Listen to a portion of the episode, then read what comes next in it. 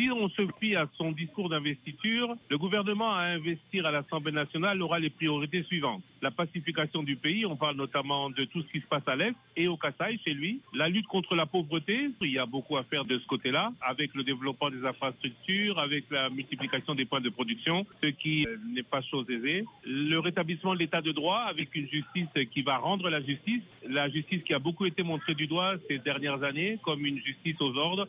Il y a la lutte contre la corruption et les antivaleurs, il les a cités, mais la corruption est une véritable grande graine de la société congolaise, notamment l'administration et aussi ceux qui veulent éventuellement investir. Et justement, dans les investissements, il y a la facilitation d'affaires que Félix Tshisekedi cite parmi ses priorités, tout comme le développement des secteurs ruraux et la promotion des jeunes, des femmes et de la presse. Sur ce dernier point, il a d'ailleurs dit que cette presse doit être réellement le quatrième pouvoir. Dans son discours, on sent plutôt le souci d'abord de régler les problèmes du Congo avec ce rappel des militants de son parti venus nombreux. Je vais le dire en lingala, Félix Kobo Salate Papa Lobaki. En français, c'est Félix, rappelle-toi que ton père, Etienne Tshisekedi, que tout le monde connaît, a toujours dit le peuple d'abord.